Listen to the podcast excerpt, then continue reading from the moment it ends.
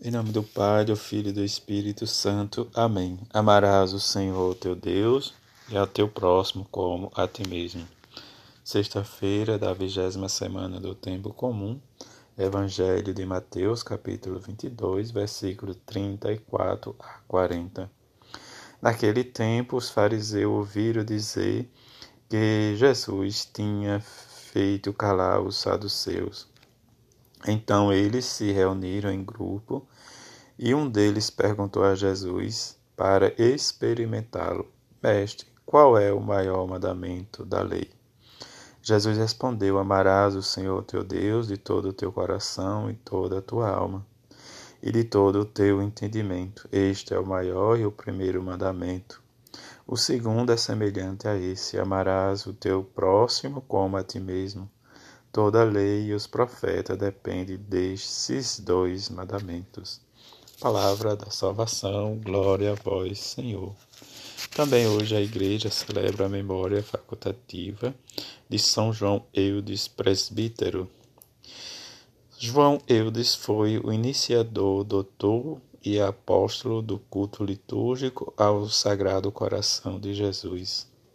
Fundou a congregação de Jesus e Maria os euditas para a direção espiritual dos seminários, especialmente para as missões junto ao povo. Ele mesmo pregou muitíssimas para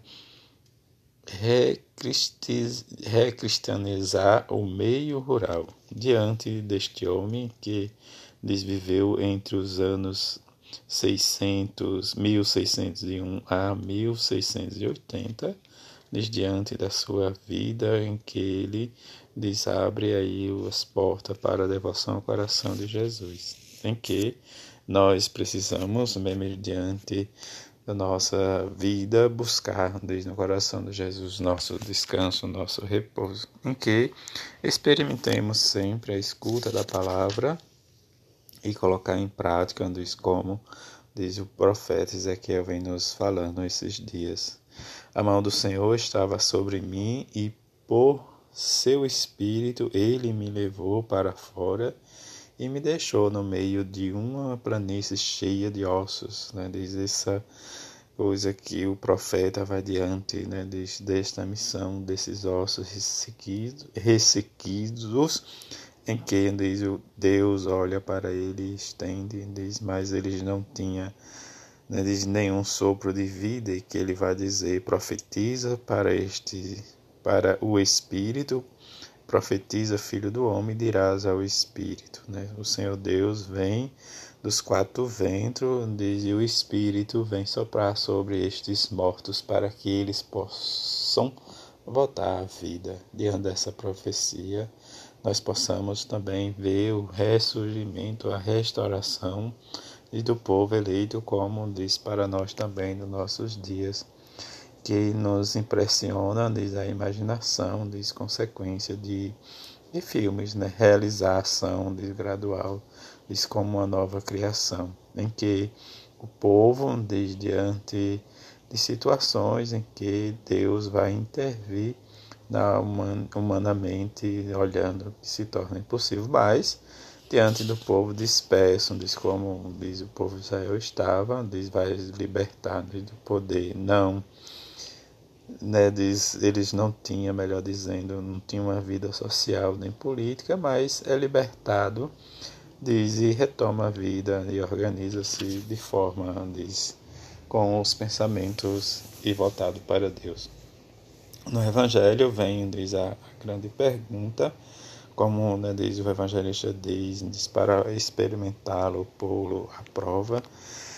Vem a grande pergunta, o maior mandamento, diz, ou né, diz a situação em que cada um de nós vivemos e nos apresentamos, a dinâmica do amor, em que o mestre da lei vai perguntar, diz, o maior mandamento. Jesus responde, diz, que é o primeiro amar a Deus, diz com todo esforço, com toda alma, todo entendimento, com toda diz vigor e o semelhante a nós, diz ao próximo e a nós mesmos, e que se resume a lei diante diz, do que Mateus nos apresenta, é interessante, diz, não se opõe ou não se colocar contra Deus, mas diz estar sempre a favor, diz as relações em que o preceito do amor de Deus né, diz, se concretiza em sua vida cotidiana, diz no efetivo amor ao próximo. Se eu não amo o próximo, diz que é a imagem e semelhança de Deus, como realmente vamos entender a dinâmica do reino de Deus ou do reinado de Deus. O amor vem realmente de Deus, e se Deus é amor, como João diz na sua carta, Deus é amor, quem permanece em Deus, Deus permanece nele. A vida nossa é convidarmos, é anunciar, melhor dizendo, o reino de Deus no Deus amoroso de perdão.